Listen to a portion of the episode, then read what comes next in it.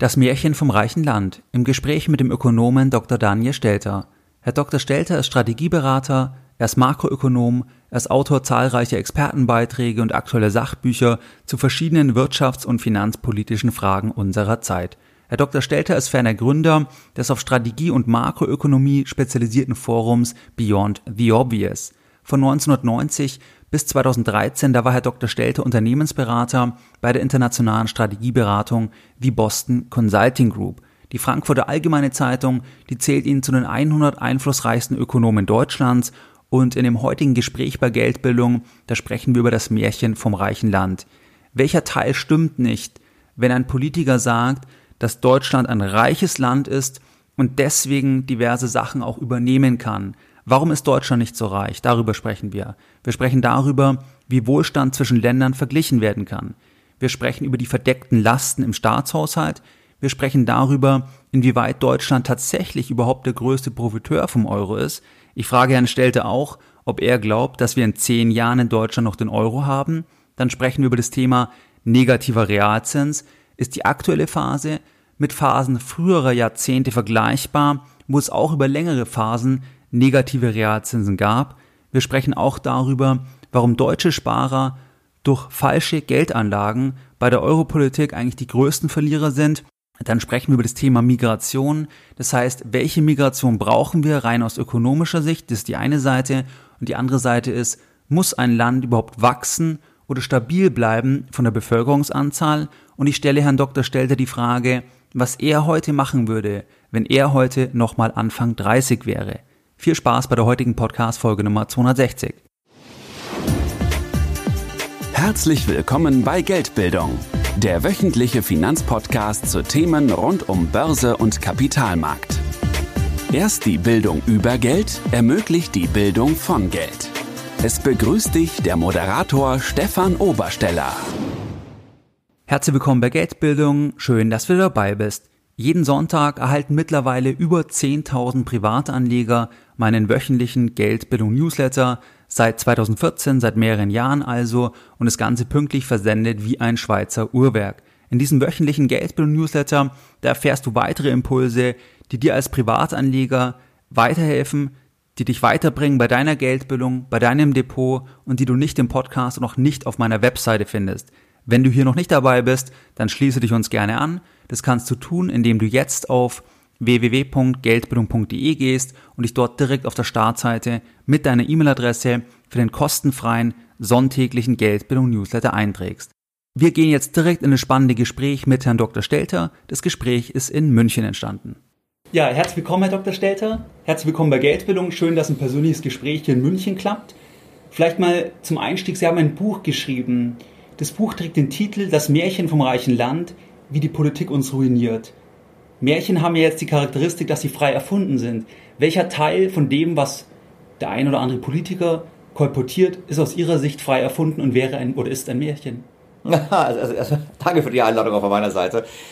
Aber das ist eine Frage, wahrscheinlich, wenn ich die jetzt in einem Block beantworte, ist die Stunde rum, die wir zusammen haben. ähm, ich glaube in der Tat, ein Großteil dessen, was die Politiker uns erzählen, äh, ist ein Märchen. Ähm, wie kam ich denn darauf, das Buch zu schreiben? Genau. Ähm, wenn Sie so morgens so Deutschlandfunk hören als Beispiel und Sie hören Interviews mit Politikern oder auch in anderen Medien, wird oftmals gesagt, ein reiches Land wie wir.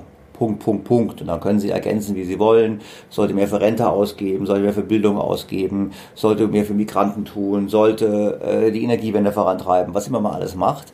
Es kommt immer ein kostspieliger Wunsch nach dieser Einleitung. Mhm.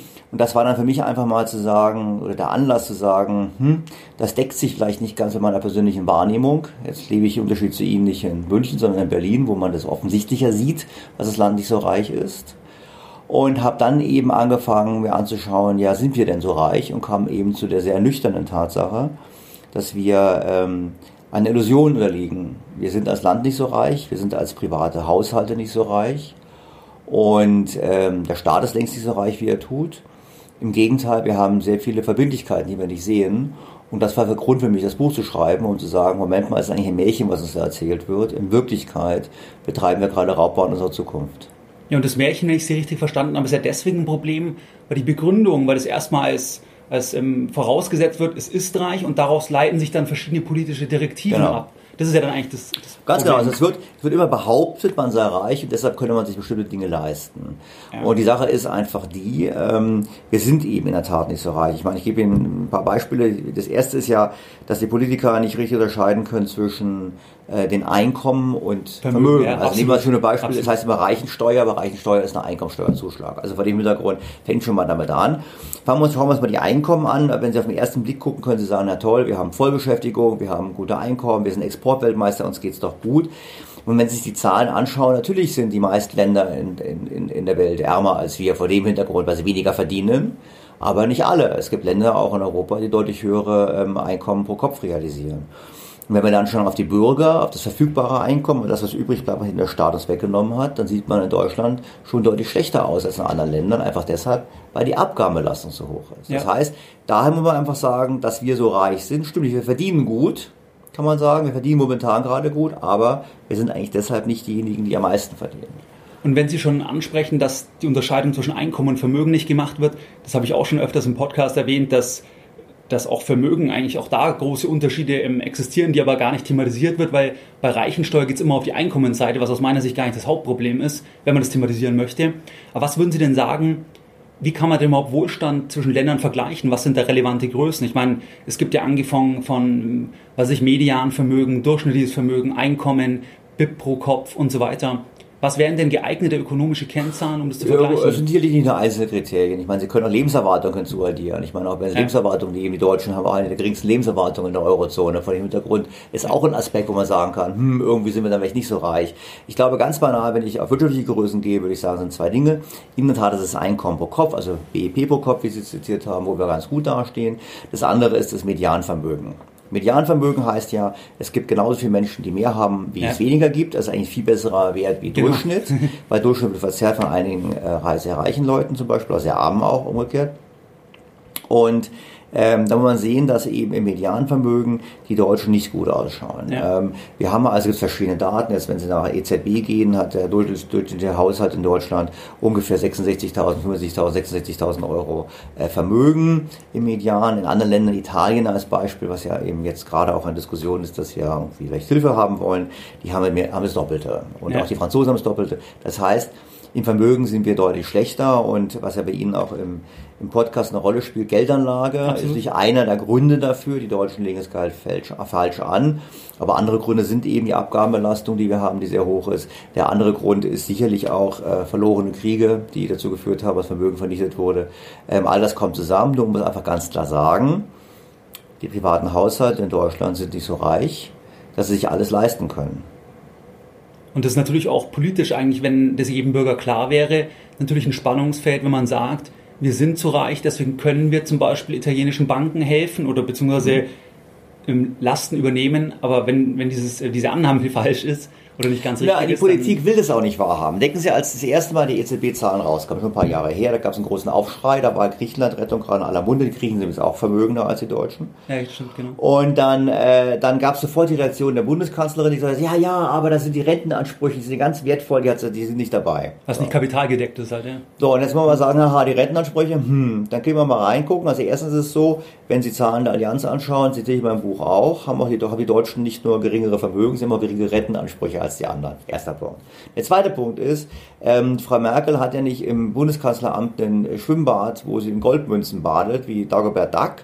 Das heißt, es ist ja nicht so, dass für diese, für diese äh, Rentenansprüche, da gibt es ja keine geheime, da gibt's ja keine Kasse.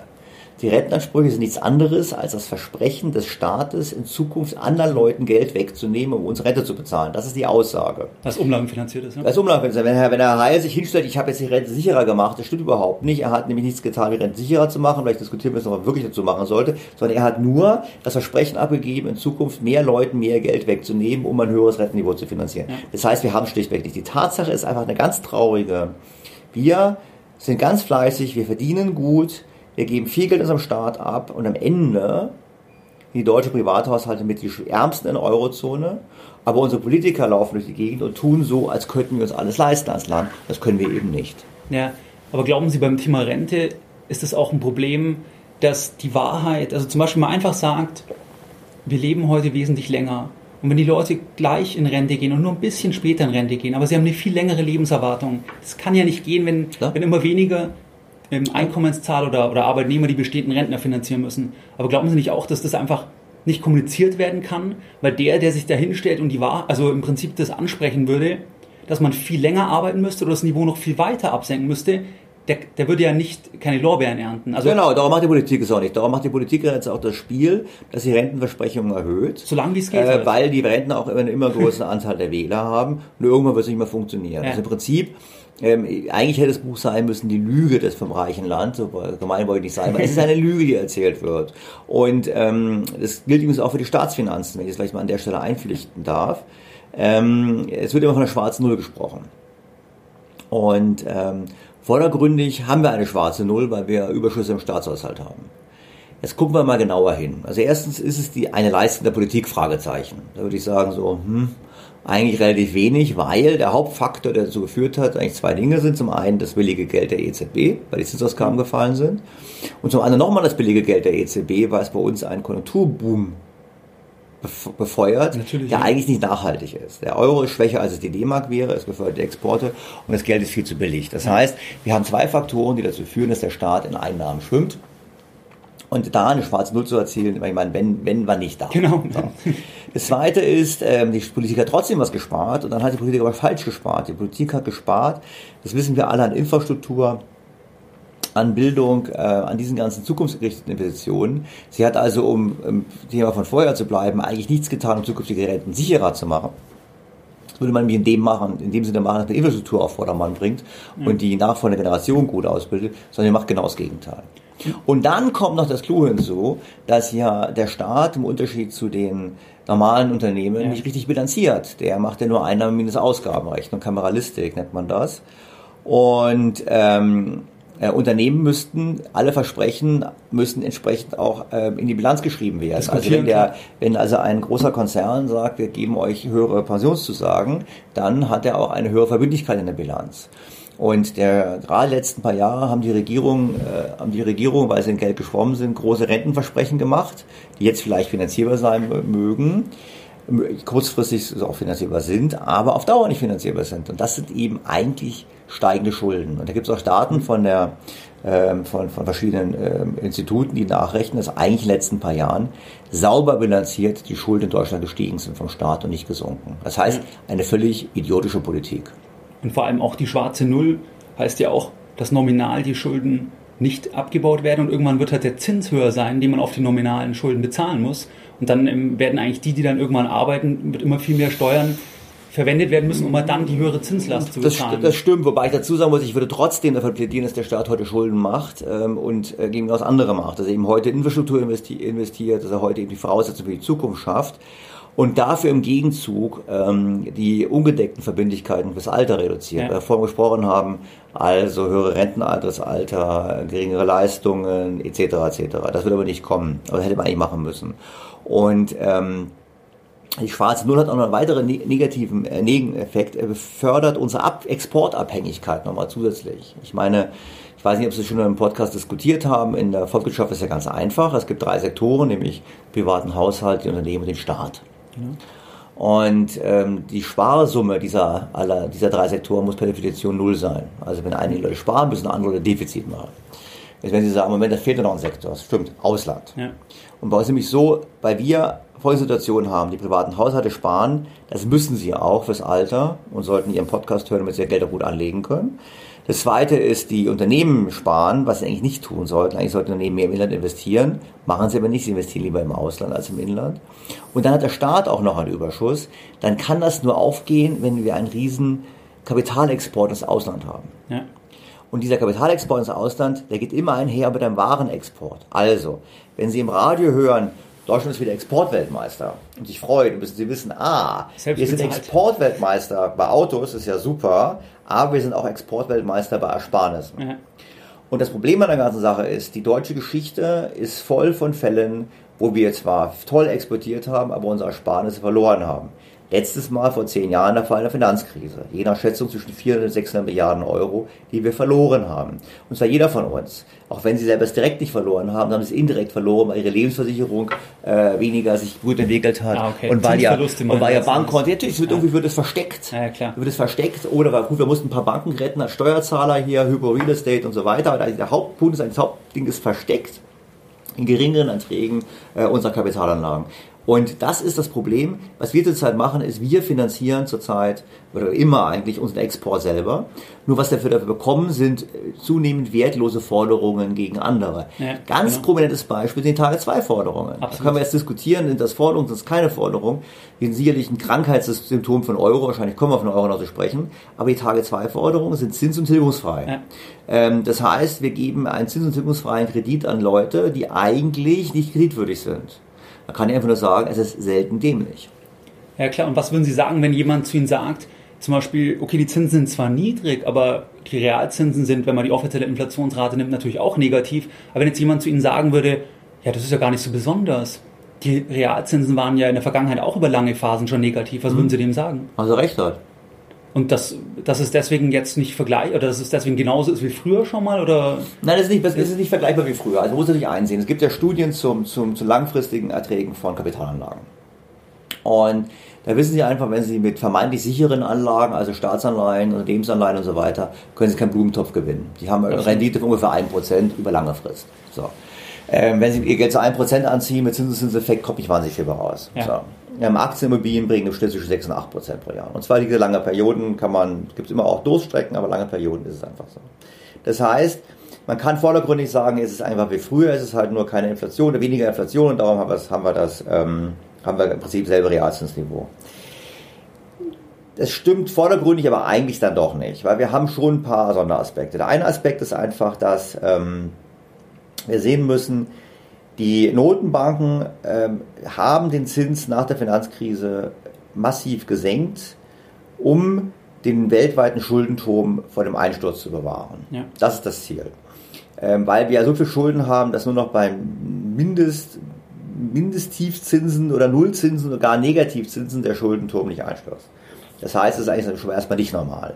Das zweite ist natürlich, dass diese negative, diese tiefen Zinsen natürlich eine Wirkung haben, dass ja die Inflation bei den Assetpreisen enorm ausgebrochen ist. genau. Das heißt, wir haben, ähm, ähm, wir haben, wir haben ja, wir sind in München nicht, wenn man in München 50-fache Jahresnetto-Kaltmiete für ein Haus zahlt, Ja. dann kann man das natürlich, ist ökonomisch nicht mehr darstellbar. Das kann man nur machen, wenn man, ähm, Anlagenotstand gar nicht weiß. wenn man, ja, wenn man, genau, wenn man Angst um sein Geld hat, das ist das erste Mal, und, und davon ausgeht, dass, dass sonst was kommt, von sonst ist es schlichtweg es ist nicht ökonomisch mehr darstellbar, solche Preise zu bezahlen. Und, ähm, das heißt, es gab schon Perioden tiefer Zinsen auch in der Vergangenheit, aber wir haben es jetzt eben zu tun mit einer, einem manipulierten Markt, Ja. Mit dem Ziel einfach, diesen Schuldenturm am, am, vom Einsturz zu bewahren. Und in Europa, wenn ich das ganz so sagen darf, da kommt es nicht mehr zu, ist natürlich ganz klar das Ziel der EZB, die Eurozone zu erhalten. Hätte die EZB den Zins nicht auf Null gesetzt, wäre die Eurozone jetzt schon Geschichte. Ja, und das halt um jeden Preis. Ja, es ist jeder, es ist jeder, dieses whatever it takes, es ist jeder Preis. Mm, Aber ich habe auch schon mal kommentiert, das heißt immer ja, Deutschland ist der große Verlierer. Das kann man so nicht sagen. Es gibt Verlierer in allen Ländern, es gibt Gewinner in allen Ländern. Verlierer sind all die Leute, die äh, in Geldvermögen sparen. Absolut, genau. Ja. Und Gewinner sind all die Leute, die in äh, Sachvermögen Ja. oder Aktien ähnlichen sparen. Und das führt natürlich dann auch zu dieser Ungleichheitsdiskussion. Wenn immer, es wird ja auch mal, ich habe ja gesagt, es gibt immer die Geschichte vom reichen Land, aber es gibt die Geschichte, ja, es gibt genug reiche Leute, müssen wir nur wegnehmen. Ja, warum haben wir eine zunehmende ungleiche Vermögensverteilung? Haben wir nur einfach deshalb, weil wenn Vermögenspreise sehr stark steigen, wegen des billigen Geldes, profitieren logischerweise nur die davon, die Vermögen haben. Das Genau. ist eine ganz banale Sache. Ähm, nur, das ist ein Krankheitssymptom und es ist kein Symptom äh, für irgendwelche ähm, Ungleichheiten im Land, sondern wer sich daran stört, soll das Geldsystem ändern. Ja, absolut. Eine, eine Sache, die mich interessieren würde, wie stehen Sie eigentlich zum Thema Staatsfonds? Also Beispiel Norwegen.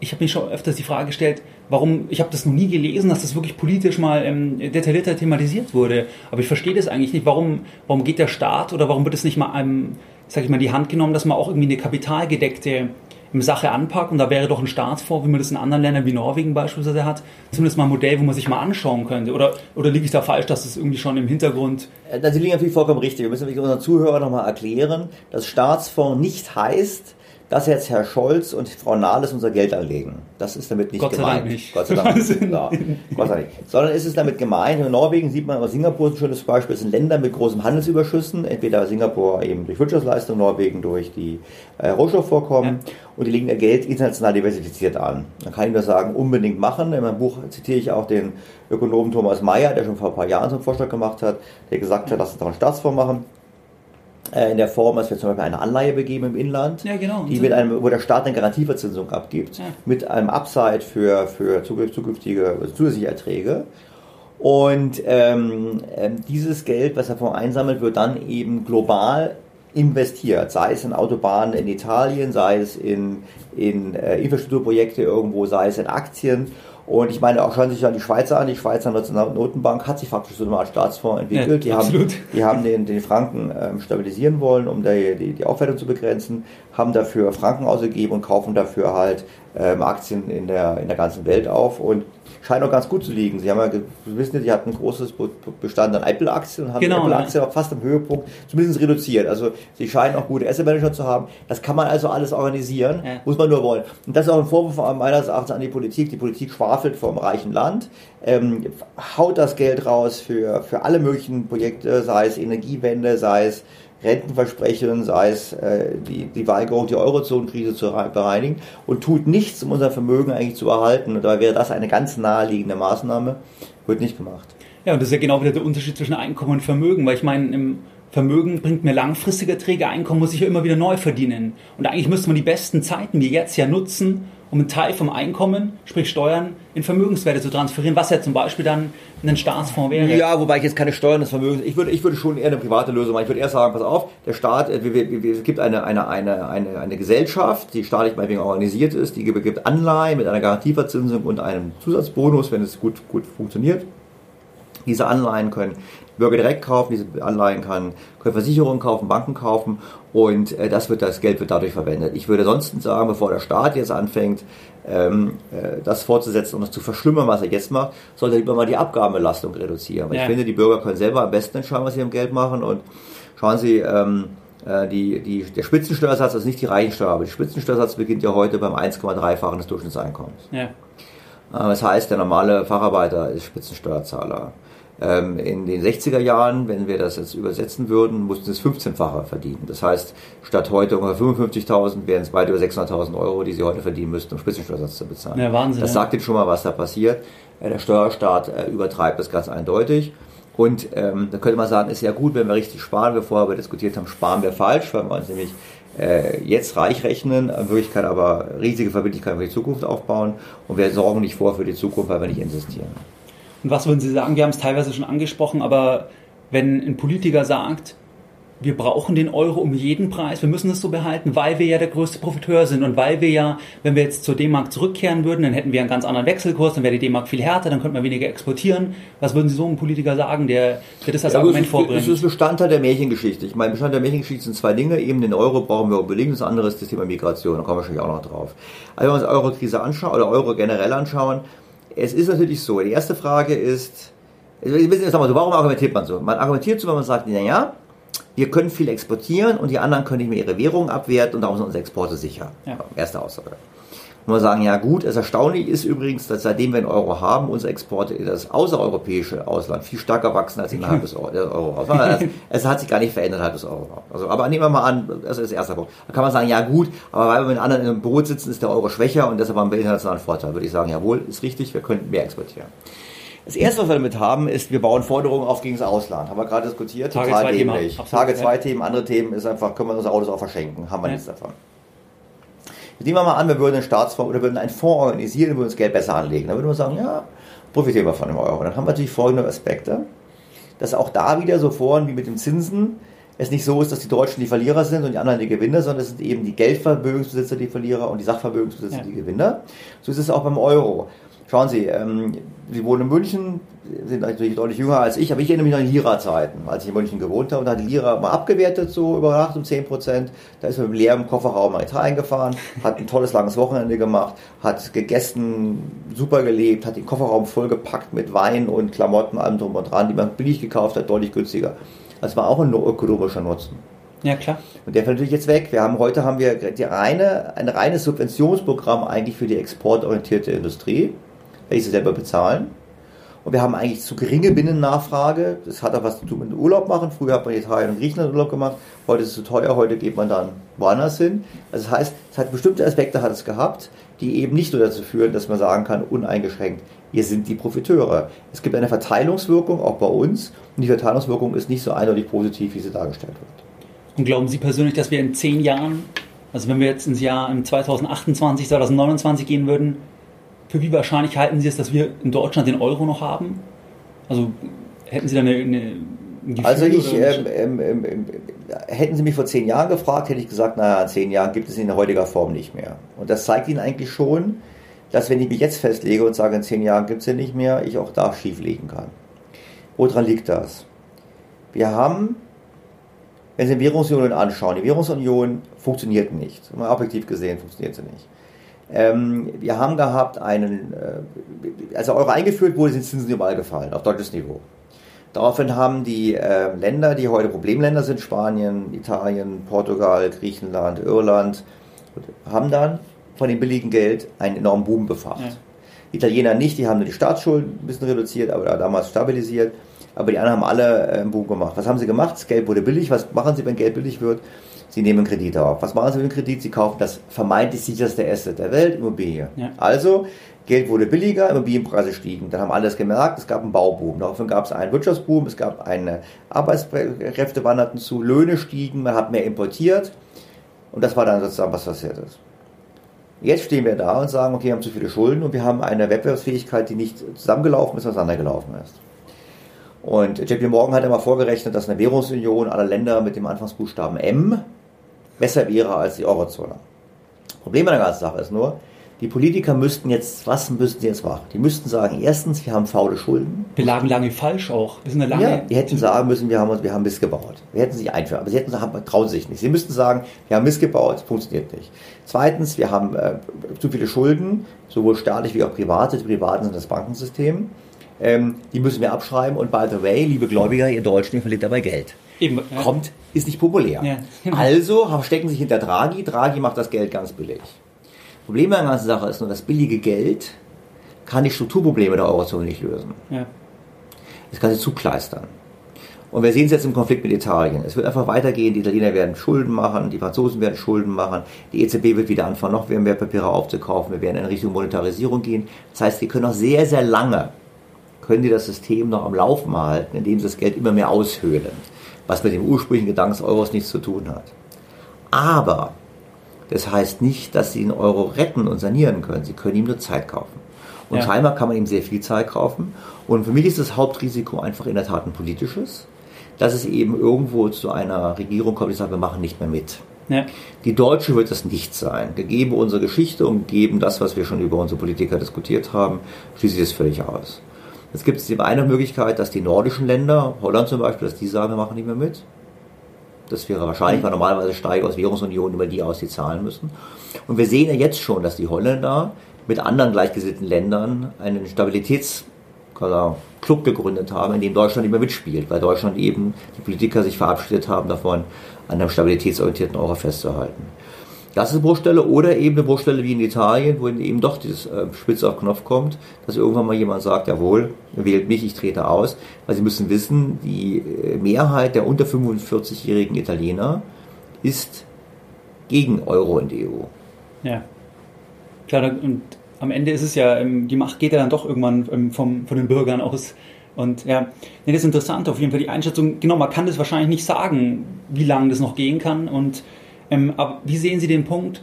Wir haben ja schon eingangs besprochen, dass die Deutschen auch falsch das Geld anlegen, sprich primär in Geldvermögen, dass wir auch deswegen auch durch die Politik der EZB ein Verlierer waren in der Breite, weil halt zum Beispiel die Eigentumsquote geringer ist, wenige nur in Aktien investiert haben. Und wie sehen Sie jetzt hier das Thema, dass ja die Assetpreise alle extrem angestiegen sind, die meisten aber in Geldvermögen sitzen, wovon ein Teil oder ein wesentlicher Teil wahrscheinlich nicht mehr einbringbar sein wird, weil das ja die Schuld der anderen Seite mhm. ist, das Guthaben der Deutschen dann. Wie sehen Sie dann das Thema, was soll jetzt ein normaler Privatanleger machen, der zum Beispiel private Rentenversicherungen hat, die ja auch dann, ich sage mal, mittelbar in die Staatenfinanzierung oder da dabei sind? Was würden Sie zu jemandem raten mit dem, was wir jetzt besprochen haben? Das würde ja heißen, das, was er eigentlich an Assets hat, was er heute jetzt von der Versicherung kriegt, das Schreiben, dass das nicht ganz so werthaltig ist, wie es auf dem Papier erstmal steht, mhm. weil das dahinter nicht, nicht eigentlich das, diese, den, diesen Wert hat, den der Anleger annimmt. Was, was sollte der jetzt machen? Oder, oder was wäre was, was er berücksichtigen sollte? Wenn, wenn er sagt, ja, mich überzeugt es, ich glaube auch, dass das nicht immer gehen kann, die Geldvermögen, ähm, da sehe ich eine Gefahr. Und was wären so Sachen, wo, wo Sie sagen, das wäre irgendwie jetzt wichtig? Ja, das war natürlich eine Frage. Ich meine, das könnte ich sagen, ich habe ein anderes Buch geschrieben, das heißt Eiszeit in der Weltwirtschaft. Da habe ich genau die Themen auch diskutiert, wie man Geld anlegen soll. Also im Prinzip ist es erstmal so, wenn Sie so einen Fall haben, wenn jemand eine Rentenversicherung hat oder Lebensversicherung hat, dann sind meistens die Kosten da rauszukommen so hoch, dass ich immer sagen würde, mach weiter. Ja. Ich würde wahrscheinlich nicht sagen, nach dem Motto, jetzt um jeden Preis raus.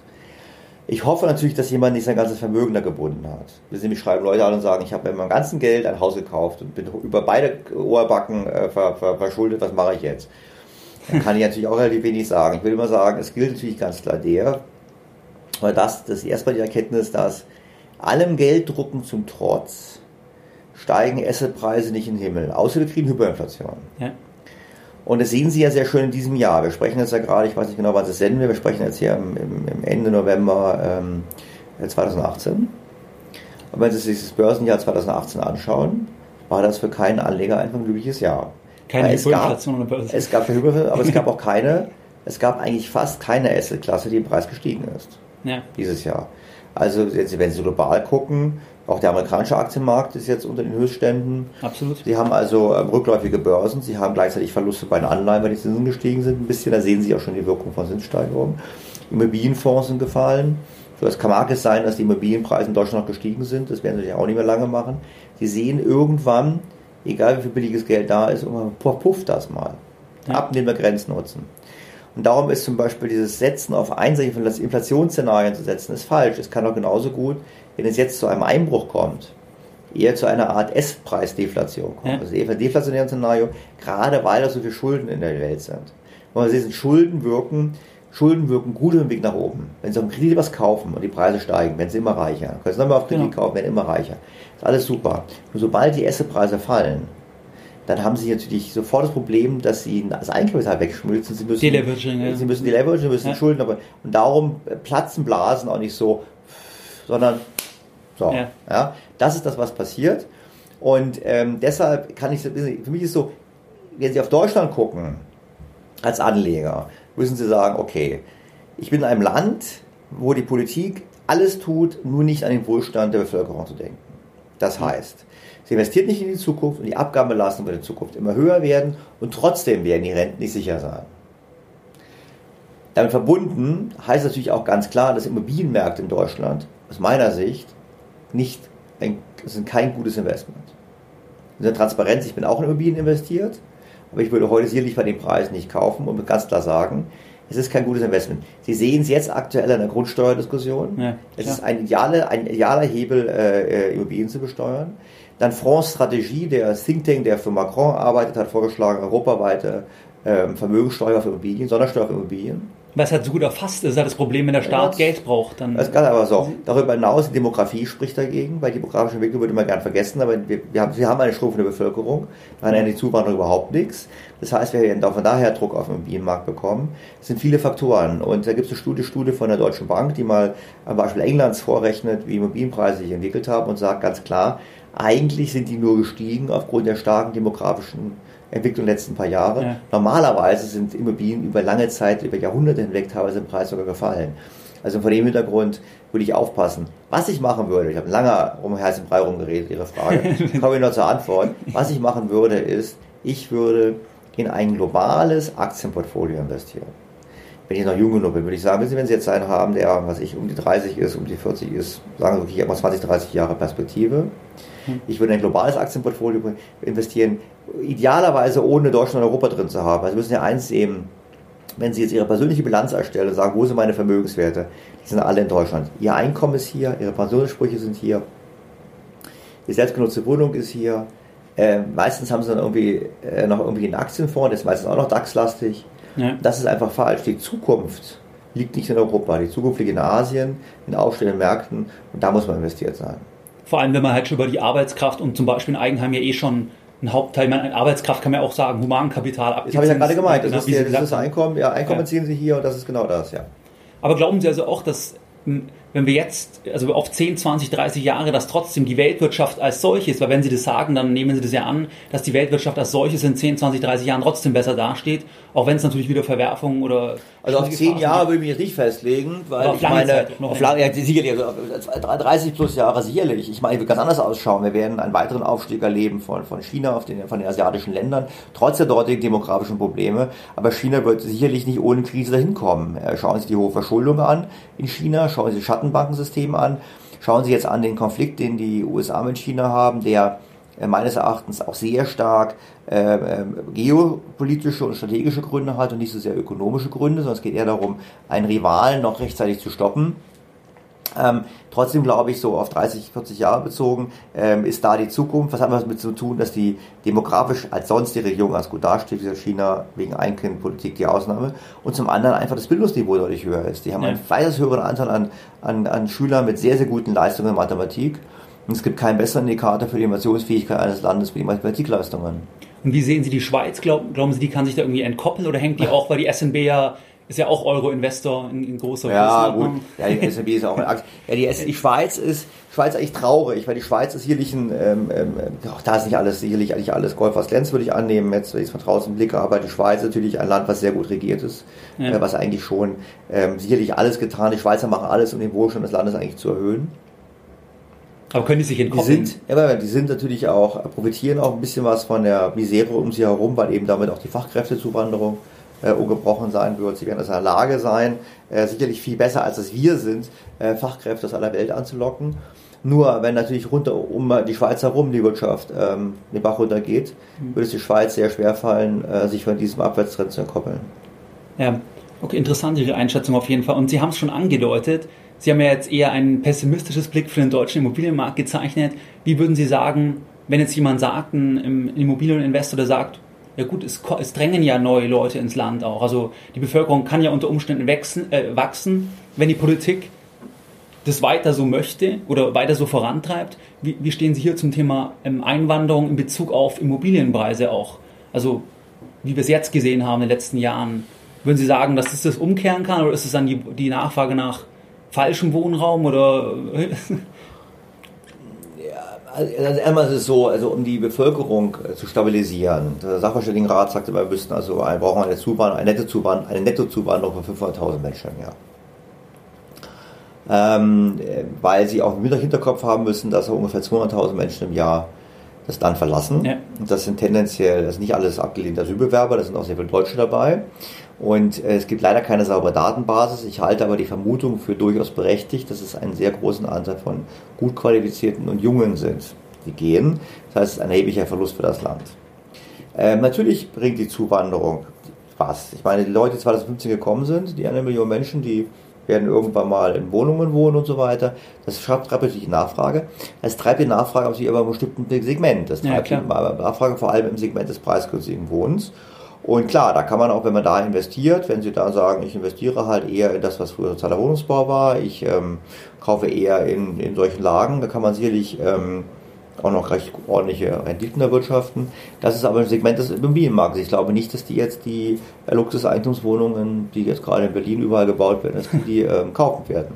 Ja, und es ist natürlich dann auch eigentlich, dass es von der Sozialpolitik abhängt, weil davon wird es ja dann auch wieder finanziert oft. Also ja gut, aber ich ging erstmal jetzt rein, auf, wenn Sie das Bestandsvolumen anschauen, wenn Sie ja. eben, wenn Sie, wenn Sie einfache, einfachen Wohnraum haben, dann haben Sie, war für Sie ist eigentlich eine ganz gute Nachricht, weil damit einfach da in diesem Segment für nachhaltige Nachfrage gesorgt wurde. Und wie sehen Sie generell das Thema, was ja auch vielleicht unter Märchen fällt, das können wir jetzt noch besprechen, dass man sagt, dass in Deutschland unbedingt Zuwanderung braucht. Also sagen Sie, oder was wäre das Problem, wenn die Bevölkerung einfach schrumpfen würde? Wäre das ein Problem? Und die Frage ist, welche Zuwanderung braucht Deutschland? Was sind da so Ihre... ja gut, also, mal, also ist natürlich so, wovon hängt Wirtschaftswachstum ab? Wirtschaftswachstum hängt ab davon, wie viele Leute sind da, die arbeiten und wie produktiv sind die. Absolut.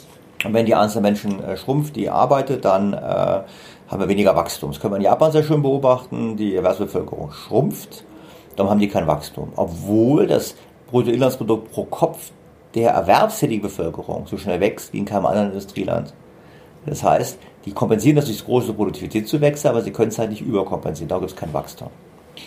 Jetzt ist es so, ähm, wenn Sie äh, jetzt mal Japan und Deutschland vergleichen, ganz interessant. Also Japan hat ja faktisch keine Zuwanderung. Ja. Ich glaube, die haben letztes Jahr 20 Asylbewerber aufgenommen. Die haben also Überschaubar, sehr, ja. sehr geschlossene Gesellschaft. Und da wird bei uns immer gesagt, ja, schau dir die Misere in Japan an. Wenn Sie durch Japan durchlaufen, durch die Städte laufen, haben Sie nicht das Gefühl, dass da die Misere herrscht. Lass mal damit anfangen. Das zweite ist natürlich der, die Japaner setzen massiv auf Roboter und Automatisierung. Ja. Das heißt, sie versuchen, die Produktivität pro Kopf deutlich zu steigern. Das ist eine mögliche Strategie. Bei uns wird gesagt, ah, wir machen das anders. Ähm, bei uns wird gesagt, ah, Roboter sind eine große Gefahr, statt als Chance zu sehen. Bei uns wird dann gesagt, ach komm, wir, wir machen eine Zuwanderung. Jetzt, was müssen Sie glauben, damit Zuwanderung funktioniert? Sie müssen erstmal davon ausgehen, dass die Zuwanderer, die kommen, im Schnitt so produktiv sind wie die bereits hier lebende Bevölkerung. Ja. Das ist ganz wichtig. Das heißt, Sie müssen im Schnitt ein Bruttoinlandsprodukt pro Kopf erzeugen, wie die, die schon hier sind. Nur dann geht es auf. Das Zweite ist, Sie müssen dann im Hinterkopf haben, dass Migranten auch alt werden.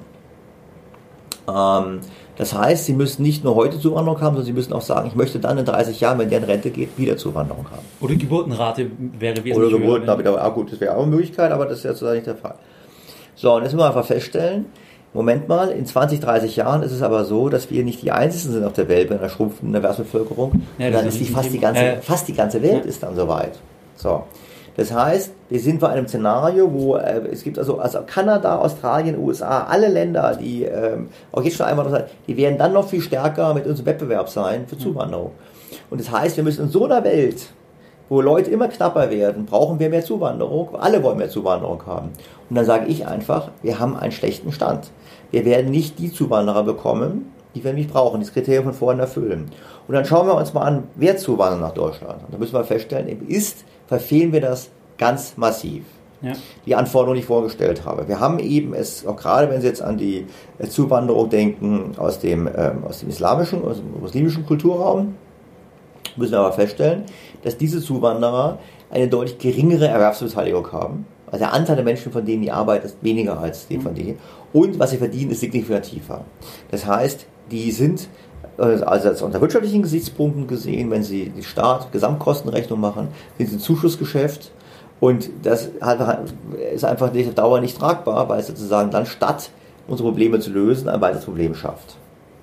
Ja, und klar, natürlich, wenn, wenn ähm, alle schrumpfen oder viele Nationen schrumpfen, dann ist ja der Kampf auch um die besten Talente, ja. die dann das erfüllen, was sie genannt haben, dass, dass halt wirtschaftlich betrachtet, rein von der wirtschaftlichen Seite halt für eine Gesellschaft ein Gewinn sind. So Richtig. Gesehen. Das ist ja das, was, was Kanada, Australien, äh, Singapur vorexerzieren, auch wenn Sie auch mal die schulischen Leistungen anschauen der, der, der, der, der Kinder von den Migranten, die sind in diesen Ländern signifikant höher. Einfach deshalb, weil die Länder sich eben die Migranten nach ihrer, nach ihrer Beitrag zur Gesellschaft aussuchen ja. und deshalb besser qualifizierte anlocken. Und Sie müssen sehen, wenn Sie an dieses, an dieses, äh, der Wendepunkt der, der, der Flüchtlingskrise wird ja oftmals gerne an diesem Foto, an dem sehr, sehr furchtbaren Foto von dem ertrunkenen Jungen ähm, am Strand ähm, festgemacht. Da muss man natürlich wissen, die Familie dieses Jungen war ja bereits, das waren Syrer, waren ja bereits in der Türkei, der Vater hatte Wohnung, sie hatten eine Familie, äh, eine Arbeit, sie hatten eine Wohnung. Das heißt, es gab keine Fluchtnotwendigkeit mehr. Die hatten Verwandte in Kanada, hat einen Antrag gestellt, dass sie nach Kanada gehen können. Die Kanadier haben es abgelehnt, weil sie gesagt haben, es gibt keine Notwendigkeit. Und daraufhin ist man auf das Schlauchboot gestiegen und hat versucht, uns zu erreichen mit den, mit den fatalen Konsequenzen. Und das ist das Problem. Wir haben einfach aufgrund unserer Art der Steuerung der Migration, ähm, haben wir eben einen, äh, wo man leider so ausspricht, einen überproportional hohen Anteil an Zuwanderung ins Sozialsystem. Und das können wir uns auf Dauer eben nicht leisten. Das gehört aber auch zu diesem Märchen, dass man sagt, immer ein reiches Land wie Deutschland, Punkt, Punkt, Punkt. Weil wenn ich Professor Raffelbüchen zitiere, der schätzt die Kosten der Zuwanderer allein des Jahres 2015 über ihre gesamte Lebenszeit auf ungefähr 1000 Milliarden Euro. Ich finde es ziemlich viel Geld. Ja, aber was glauben Sie auch, also diesen Aspekt und das, was wir vorher besprochen haben beim Thema zum Beispiel, wie man die Schulden richtig ausdrückt, beziehungsweise wie sind die Vermögensunterschiede, dass jetzt zum Beispiel das Medianvermögen gar nicht so hoch ist im Verhältnis zu anderen europäischen Ländern. Wie schätzen Sie das ein? Warum wird es politisch gar nicht thematisiert? Also die werden sich ja auch mit den Fragen beschäftigen. Und natürlich gibt es die Argumente, die wir ja hatten, ähm, dass, es, dass man es schlecht verkaufen kann, dass man es einfach immer weitermacht, bis der Druck vielleicht zu hoch ist. Aber werden die nicht auch mal in einem stillen Moment, weil die ja selbst auch betroffen sind. Wer, also, wer die? Ich sag mal jetzt ein Politiker, der in Deutschland lebt. Ist doch nicht betroffen. Der hat doch mal so zu sagen und alles drum und dran. Und dessen, ich würde mal heute wetten, dass die, also die, die Pensionszusagen der Politiker, die mache ich mir keine Sorgen. Die werden, die künftigen Politiker werden sicherstellen, dass diese eingehalten werden.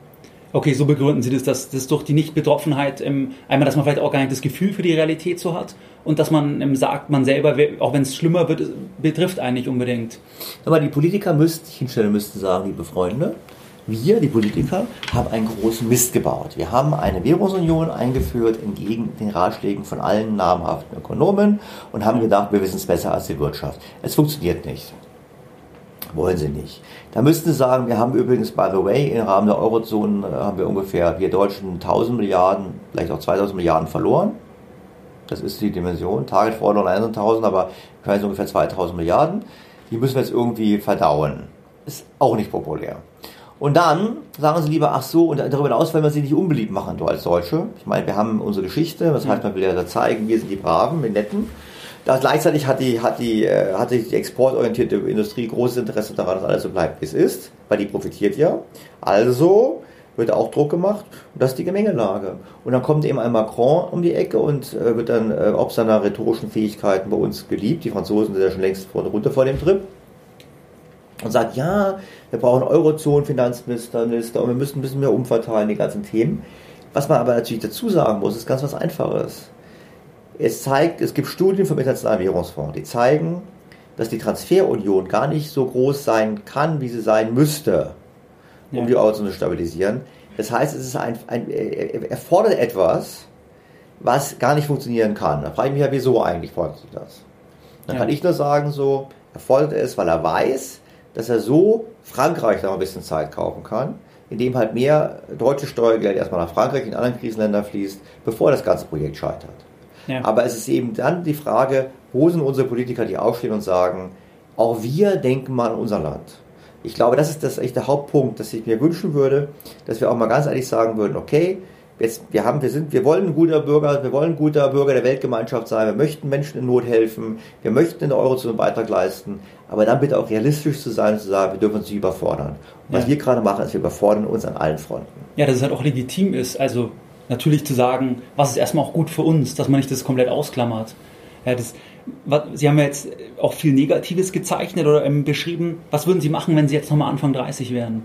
Würden Sie nach Kanada gehen oder in ein anderes Land oder würden Sie trotzdem sagen, ich mache hier meine Karriere? Was würden Sie machen? Also, ich würde ernsthaft darüber nachdenken, auszuwandern. Was wären Länder, wo in Frage kämen? Ja, die Frage, war die Frage nicht so einfach zu beantworten, das bin ich ja noch da. Nein, ich glaube, es ist in der Tat, es ist so, dass das, was natürlich Deutschland und Europa generell natürlich ähm, kennzeichnet, ist, dass die, dass, dass wir halt äh, sehr lebenswerte Umstände haben, noch.